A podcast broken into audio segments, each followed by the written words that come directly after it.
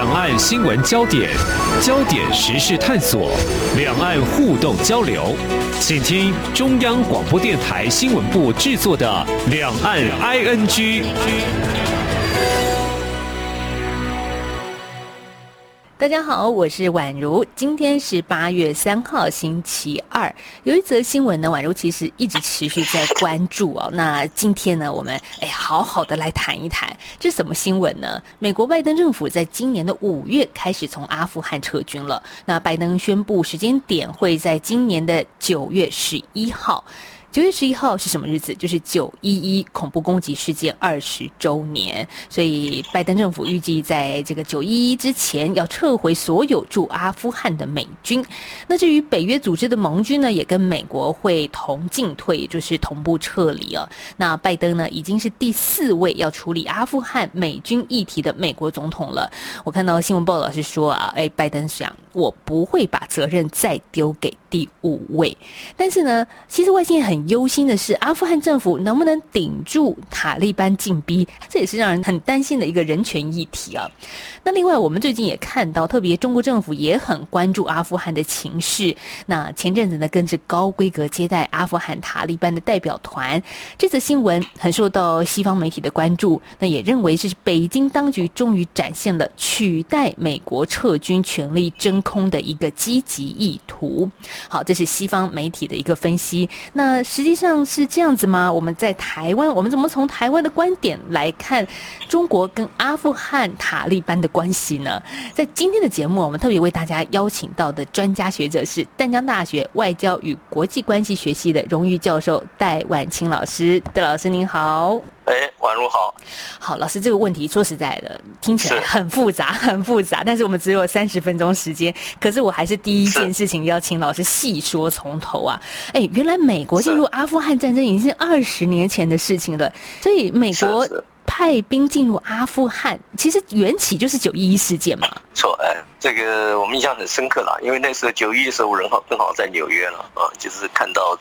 这个双金大厦，这个被这个飞机这个劫劫持后撞毁毁嘛，所以那个对美国是很大的打击。当时来讲的话，知道美国本土在两次世界大战都没有遭到票啊。对，美国最早一次被人家打是这个这个独立以后被英国军队这个打进去了，烧掉了白宫啊。但是呢，在后来你看这么长段时间，这个外国的力量很难这个打去打美国的。但是没想到呢，这个宾拉登这个盖达组织哈。能够发起这个这么震撼的这个攻击啊，所以这个当时美国虽然非常气，所以呢，他这个进军阿富汗的这个目的就是要把这个这个窝藏或者是呢这个庇护啊这个盖达组织的这个塔利班政权呢啊，把他赶下来。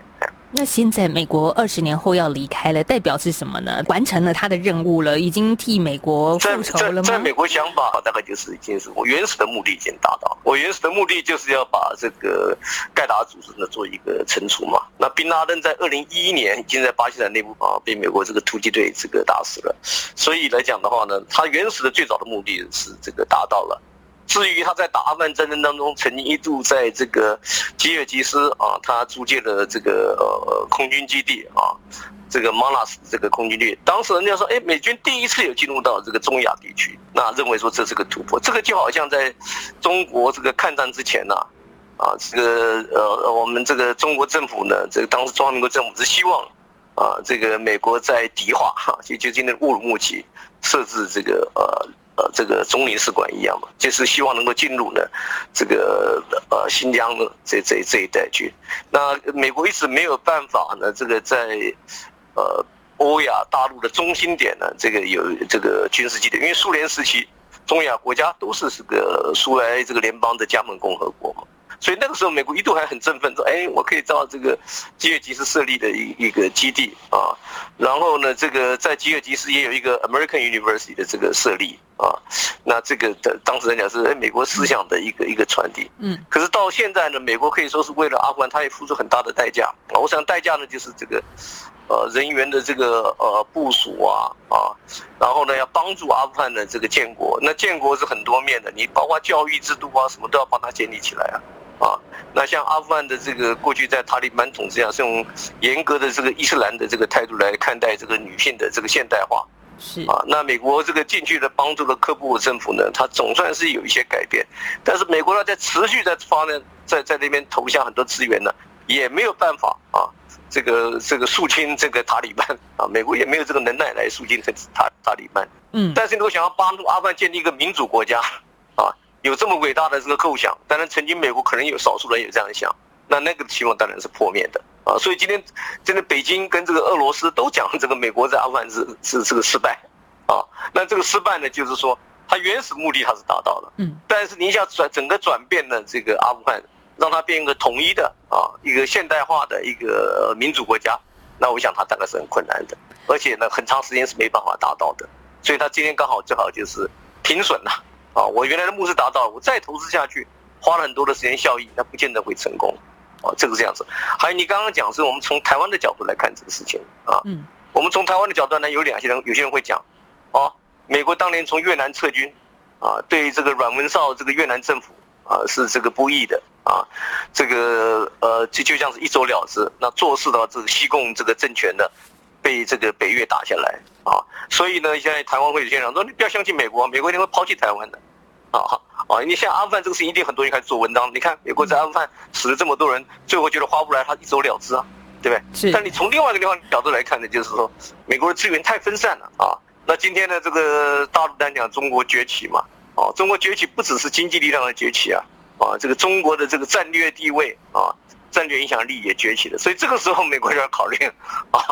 我现在这个啊，川普政府想用美国自己的力量来跟这个大陆抗衡。我认为说那样是不可能的啊，那美国必须要这个结合朋友才有办法这个这个进行，也就是说这个我们大家在看。啊，这个美军如果从阿富汗撤军，这几千个美军，他要转移到哪里去？美国有没有这个要这个呃裁减兵力？没有的话，那这些兵力要转到哪里去？这个是我们可以这个 啊这个想的。美军没有要撤军的话，就是没有要解除兵力裁军的话，可能他的目标也就是拜登美国政府现在所关注的印太战略这一边了。嗯，台湾有蛮多的学者正在讲说，你不要相信美国。国的这个军队要到远东来，要花很长的一个时间的啊。那美国要动用多少航空母舰的战斗群，才有办法保护住呢？这个台湾，所以呢，台湾人不要寄希望于美国。这是我们台湾这边有不少的学者在传递这样的概念。那就认为说美军是不足的。那现在美军的这些移动啊，那他这个就算是几千名好了，他要往哪里来？这个这个这个这个调动来部署？啊，我想他这个东西除了一个停损之外，他有另外一个这个战略的地方考虑啊。然后讲出来从阿富汗撤军的，这个不是拜登先讲啊，这是川普先讲的。川普在这个一九这个九六年的时候就开始提，这不这是二零一六年川普就开始提了，这个要从这个呃阿富汗这个撤军了啊。而且呢，这一次呢，这个呃美国和这个塔利班的这个谈判也是在啊。这个川普手上呢，就开始呢，这个这个谈判了。啊，而且呢，川普所定的这原来所定的这个撤军呢，是大概是五月多就要撤撤清了，现在这个拜登是把它延后了一下子啊，大概是这样子。如果是一个停损点的考量，那老师。就损失这件事来说好了，记得老师您前阵子也发表过一篇文章，谈到了其实苏联哎也在里面，仅等于是陷入了一个泥淖，甚至导致它内部的一个瓦解啊。所以这个苏联它其实也陷入过阿富汗战争。因为这个苏联啊全盛的时候啊，跟这个阿富汗啊，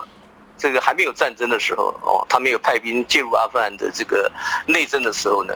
这个苏联认为他自己是阿富汗很好的朋友啊，这个看看你看这个苏联以前这个国家主席啊，长期担任外交部长的这个格罗米科的这个回忆录啊，他那个时候呢，这个在回忆录里面是讲说，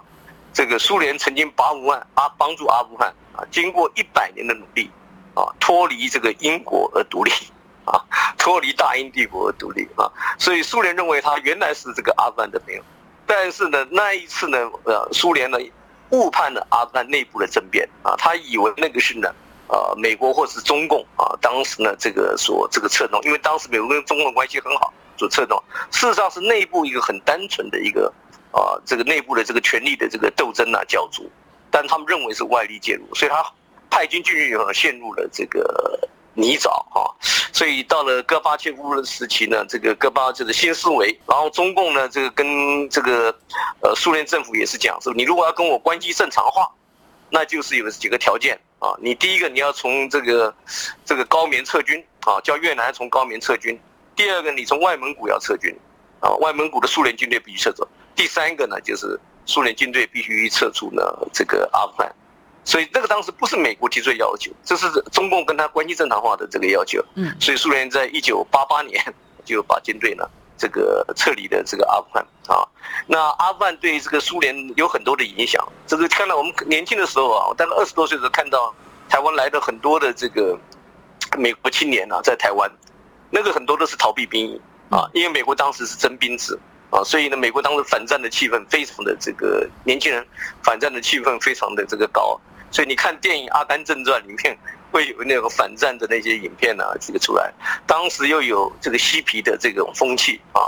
这个虚无主义啊啊，这个风气在那个地方，所以呢，变成一个萎靡的啊，这种气氛是很浓厚的。那在苏联时期的话呢，这个苏联这个政府，你看他很多动作都是很阳刚的。你看看今天中国大陆的这个一队，他那种大动作啊，大部分都是苏联风格的。嗯啊，你看其他国家的这个一队啊，还有我们中华民国的这个仪队，那个动作是比较细腻啊。可是呢，在阿富汗战争当中呢，这个苏联被调去的这个士兵呢，这个很多呢，这个心理上就是恐惧嘛，对战争的恐惧啊。然后他们就写了很多的家书，在家书里面的就跟亲人讲啊，我现在这个随时都可能发生的啊这个事情，而且一般的苏联人呢。在那个年代都是结婚很早的，大概就是二十岁出头就结婚的，所以你叫他去打仗，他有的有女朋友，有的有已经结了婚的，他心理上的这个压力很大啊。当然呢，这个十十多年的这个苏联在阿富汗呢，让苏联出现一个特色，就是苏联几乎所有的这个职业军官啊，军官呐，嗯，都到阿富汗去过，啊，这个以前我们所碰到的这个苏联的军人，很多也都到古巴去过，因为苏联在古巴以前都有驻军队。啊，都有驻军队，所以苏联的这个军这个军部队的这个军官的海外的这个历练地方，要么不就是阿富汗这个战场上，要么就是到这个古巴去啊。这个所以这个当时苏联是付出了这个很大代价，所以才会在一九九一年啊，我们讲这个八月十九号发生政变。政变前大概十天的时候，我经过这个红场旁边的这个中央展览馆，就看到阿富汗战争的这个展览，因为当时是戈巴契夫在领导。戈巴契夫决定一九八八年从阿富汗撤军，所以他们就办了一个展览，对一个阿富汗这个战争的这个，那苏联这个军方呢也把这个卡车呢开进了这个展览馆里头，这里面就是呢这个有书在那里散布，收集了这个很多这个年轻人啊年轻战士的这个家书啊，这个对战争的恐怖啊，甚至呢这个有很多的这个唱片啊，这个在这个那地方播放，当时呢这个就有这些这个。啊，唱片发行出来呢，这个主题在讲说，勋章是没有意义的，生命是最为可贵的啊。所以那个反战的气氛啊是非常浓厚的。啊以前当然有人在开玩笑，说这个苏联什么时候改变呢？说当那个 Cosmos 饭店啊，一个豪华啊有夜店可以这个夜总会跳舞的这个这个饭店，在莫斯科设立的时候呢，就是苏联政府开始头痛的时候了啊！当摇滚乐在苏联政府在苏联境内开始年轻人喜欢的时候，这个也就是 政府呢开始要头痛了，因为这个年轻人一摇滚起来呢，他的意识形态就不再是你政府，不再是政府能控制的。是我们这样子接连看着美国跟苏联的瓦解，跟美国陷入了阿富汗二十年。那再接下来，难道中国要进入阿富汗吗？这是一个很大的一个疑问。因为现在大家如果都抽离了，谁可以进入？我们下个阶段，我们再来请戴老师跟听众朋友详细的来解释一下这个复杂的错综、复杂的背后情绪。大家好，我是张厚台医师。接种 COVID-19 疫苗可以预防感染，降低重症及死亡的风险。然而，部分国家即使接种率逐步提升，确诊及死亡人数却不一定逐步下降。提醒大家，千万不可以因为打过疫苗就松懈了防疫。无论是否已经接种疫苗，都要戴好口罩，正确洗手，持续配合防疫，保护自己也保护他人。有政府，请安心。以上广告由行政院与机关署提供。阳光就是阳光，成了我的翅膀。阳光就是阳光，人民自由飞翔。阳光就是阳光，世界在我肩膀。阳光是你，是我生命的翅膀。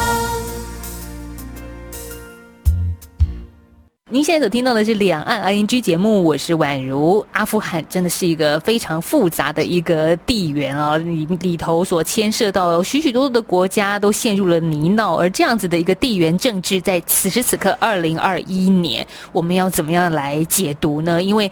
最近看到的新闻就是有一种说法，就是中国要取代美国撤军权力的真空，这个企图是非常的积极的。那也因为呢，在前阵子，呃。中国的国务院委员兼外长王毅在天津会见了阿富汗塔利班政治委员会的负责人巴拉达尔。那中国跟卡塔利班之间，他们有什么样的交易，还是各自盘算些什么呢？我们继续要访问的是淡江大学外交与国际关系学系荣誉教授戴万青老师。好，老师，这中国现在在想什么呀？这个第一个呢，这个中国是大陆呢是。非常的这个审慎的在看这个事情啊！我记得这个，呃，清华大学啊曾经办一个研讨会，当时呢，这个王毅这国务委员兼外长呢就有到这个会上去支持，谈到了阿富汗的情势。所以到了七月二十八是啊，这个更受人注意的，也就是王毅这个在当天呢，先接见了美国的副国务卿啊，这个谢尔曼啊，然后呢，接下来他就是跟塔利班的这个政治委员会的这个主席呢。这这个这个政治委员会的主席呢，这个班达纳尔呢，人家把他这个称为是这个，呃，塔利班的 co-founder 啊，这个共同这个创始人啊，所以在这个塔利班内部是很有这个代表性的啊。如果今天这个塔利班呢继续在，呃，再有一次呢在喀布尔建立政权的话，那这个 政治委员会的主席呢？那就起大概起码就是相当于这个总理的地位了，就是第一把手。那他如果再到大陆去的话，至少应该是大陆这个副总理出来接见了，而不再是这个最高阶就是呢这个呃王毅国务国务委员了啊。那当然呢，这个塔利班是不是能够在这个六个月之内啊就打下呢这个科布啊，这是很多人这个关注的一个问题啊。那对大陆来讲的话呢？这个其实你跟他的态度应该不会讲什么，他会成为这个，呃呃阿富汗的最大的一个外来的一个主导力量，因为巴基斯坦对塔利班一向的辅助是最强的啊。第二个呢，就是曾经阿富汗最了解的，啊，这应该不属于这个阿这个这个巴基斯坦的，现 应该是苏联，也是现在的俄罗斯。啊，现在这个俄罗斯继承了这个，呃呃呃呃苏联的这个呃的国际的这个舞台啊，那应该俄罗斯是最好的，但是俄罗斯这边很清楚讲，他说他们要填补这个真空，啊，俄罗斯不会想到说去主导呢这个阿富汗的这个情况，过去自己派军呢都没有办法的完成，现在当然根本不可能，所以以大陆来讲呢，他会在阿富汗有影响力，增加影响力。啊，那事实上，今天在阿富汗里头就已经有很多这个大陆的这个，呃，工程的啊，这个这个公司的这个营造团队在这个阿富汗里头。那未来这个阿富汗如果战争这个结束啊，要开始经济这个重建的话，那当然这个大陆啊，不管它的一带一路的这个雄图啊，或者是它另外额外的这个加码，那大陆的在这个阿富汗内部的经济啊，这个其他方面的影响力呢，那是。一定会这个这个提高，但是呢，还没有办法这个主导。另外一个就是很简单，就是大家都认为这个科布政府未必可以撑很久，但是从来没有人认为就是说这个塔利班政府啊，或者将来未来这个塔利班这个这这个组织呢，有办法控制啊整个这个阿富汗啊，这个也就是啊美国啊可能觉得说我撤走也没有关系啊，塔利班上他也不可能全部的这个这个这个这个控制住。啊，那俄罗斯也认为说，这个呃，塔塔利塔利班整个控制住也有困难在，所以呢，大家都是讲希望呢，这个塔利班呢这一次呢，不要跟这个上回那个执政的啊啊控制这个科布尔政府那个那个时候的表现呢，这个一样，他们大概是从当年大概控制了大概有六七年以啊左左右啊，呃就是我们讲二零零一年啊，大概从一九九六。到二零零零一年这段这五年当中啊，是这个穆加哈定这个塔利班的这个政权控制的。可是这个当时来讲的话，他让阿富汗整个这个经济这个停顿，这个反他的人也很多。所以现在他们所希望的，哇，中共跟俄罗斯所希望是希望穆加哈定啊，或者塔利班的能够用新的策略啊，来这个处理的这个这个内政。所以王毅的讲话是听他们讲了，要包容哈 啊，要这个把各种力量呢都考进去，考虑进去。所以现在大陆呢很很清楚，他们可以想的话呀，应该是呢，如果这个阿富汗内部的这个战争啊战火啊缓和下来的话。大陆有什么生意可以做？就是从经济层面来做主导。这这样对，趁这个因为俄罗斯没有这个能耐，巴基斯坦也没有这个能耐。这个这个塔利班要发展经济的话，那最有能耐的啊，最有兴趣的应该是中国大陆。那你随着这个经济的这个力量这个进去了，你其他的力量就会进去了，你文化的力量也就会慢慢的这个进去。但是大陆对这个呃阿富汗情势的变化，塔利班起来，他还是有一些疑虑在那个地方嘛。所以那个这个王毅要警告这个呃塔利班的代表团说，你不要去支持呢东土耳其斯坦的伊斯兰运动，这种天底下的事情呢是很难讲的。现在塔利班当然答应你了啊，对，但是未来会怎么样，这谁敢保证？王毅跟塔利班的会面很重要，也就是中国外交部的新闻稿提到，就是说很关注塔利班跟新疆维吾尔分离主义者之间的互动。所以要求阿富汗塔利班与中国政府认定的恐怖组织东伊运彻底划清界限。那也就是老师说的，现在人家当然答应你了，但是未来真的怎么样子演变下去，没有人知道。因为这个呃，塔利班政府呢，他对于一些回教的比较激进的这些团体的这个支持啊，嗯，这个是俄罗斯也怕的，所以俄罗斯也现在也是跟塔利班讲啊，你这个。不要把这些恐怖这个主义啊，这个带进我们这个中亚的其他国家里头去啊。这个他周围的这个呃门邦，像塔吉克啊，还有这个土库曼，他希望他你你你不要你要进去。也就是说，他们乐于见到这个俄罗斯跟中共都乐于见到美军离开，但是呢，对塔利班上来，他们都还是有疑虑的。啊，那如果说有经济机会来讲的话呢，俄罗斯并不会有那么大的经济机会，倒是呢，中国大陆确实呢是比较大的这个经济机会。那你伴着这个基金会进去，你的政治的影响力、的文化的影响力、教育的影响力，这个慢慢当然都会进去。可是就是谁也没办法预料啊，这种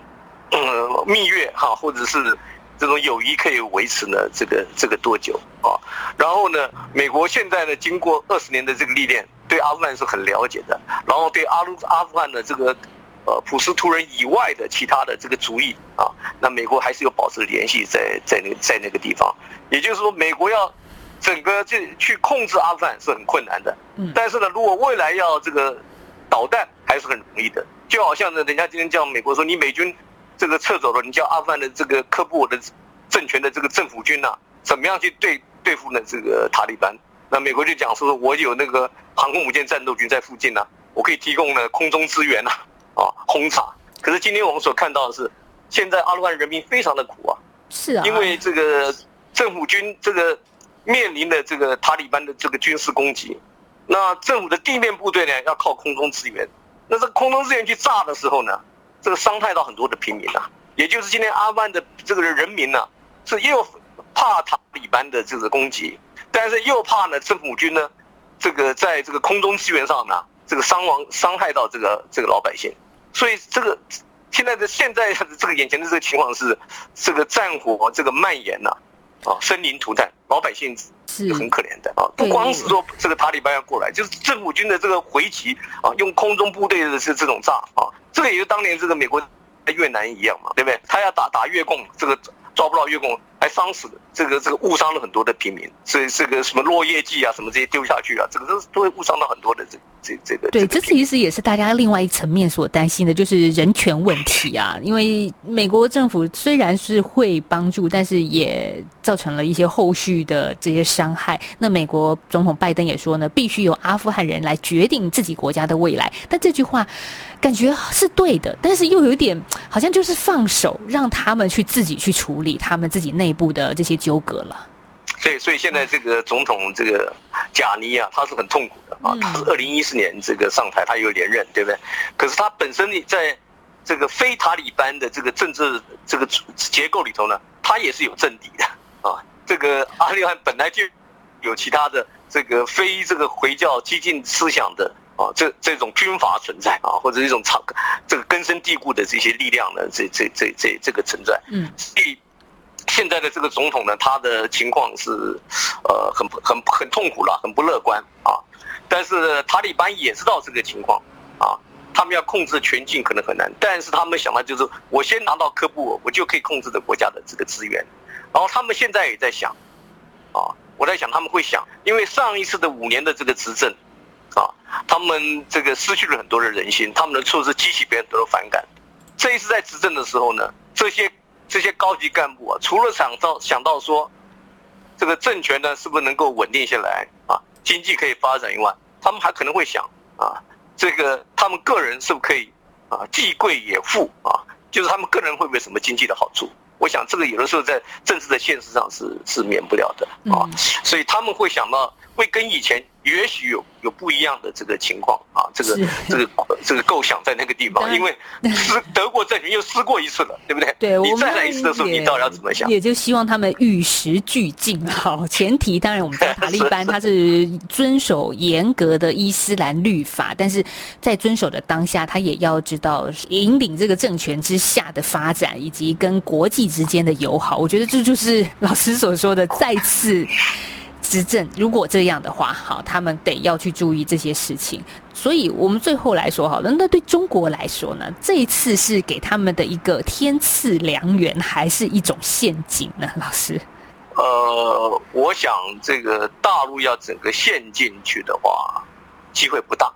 啊，因为他现在这个做的就是经济方面的这个这这个进去，然后当然。这个呃，军事情报啊，什么各方面，他可以进去，但是你叫他投注了很大的资源，现在里头呢，我想大陆也也应该不是，所以他们对这个情况来讲的话，就算是乐观啊，就算是高兴，嗯，也是审慎的啊，是 cautious 啊，并没有认为说情势的发展绝对完全会对他们有利啊。那基本上他们认为美国人走的是个好事啊啊，你虽然这个阿富汗跟这个中国交界的这个地方只有九十公里，但是。啊，那个九十公里有一个美国人在那里呢，啊，这个做很多的这种活动话，大陆上大陆政府呢也是不高兴的，所以他们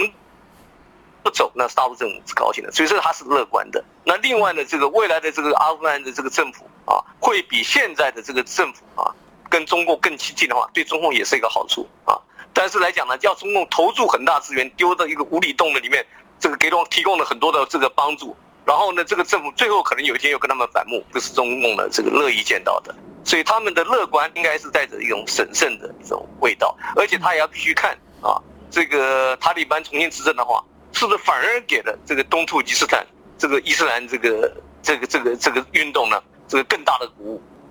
这个也是大陆呢，他必须呢这个要考虑到的可能的负面效应。对，这是中国最担心的，对他们来说的恐怖主义。好，我们在今天节目访问到的是淡江大学外交与国际关系学系的荣誉教授戴万新老师，谢谢老师为我们分析这么错综复杂的阿富汗情势，谢谢老师。哎，哪里哪里，哎呀。今天节目最后呢，再次提醒大家，我们两岸 ING 还有港式大排档的年度赠奖活动得奖名单已经在七月三十号的两岸 ING 节目当中抽出来了。您有没有中奖呢？别忘了收听那一天的节目啊，或者是说您可以上我们两岸 ING 的脸书粉丝团。如果您上脸书的话，搜寻节目名称“两岸 ING”，您就可以找到我们了。也欢迎您帮我们节目按个赞，然后呢，您就可以随时收到我们在节目的一些最新讯息，跟我们节目在未来会有更紧密的互动。当然，今天要提醒大家的事情哦，是八月三号。今天的午夜十二点之前，您是中奖人的话，别忘了把出生年月日、奖品的寄送地址，还有联络电话等个人资料呢，寄到我们 ING 的 email 信箱。节目信箱很好记，就是 ING at RTI 点 ORG。点 tw，那最近呢，有一些听众朋友在问说，哎，那奖品会怎么样寄发呢？告诉大家，我们会特别使用挂号寄送，所以呢，哎，这个奖品应该会平安到达您的手上的。好了，今天节目进行到这了，我是宛如，我们明天再聊喽，拜拜。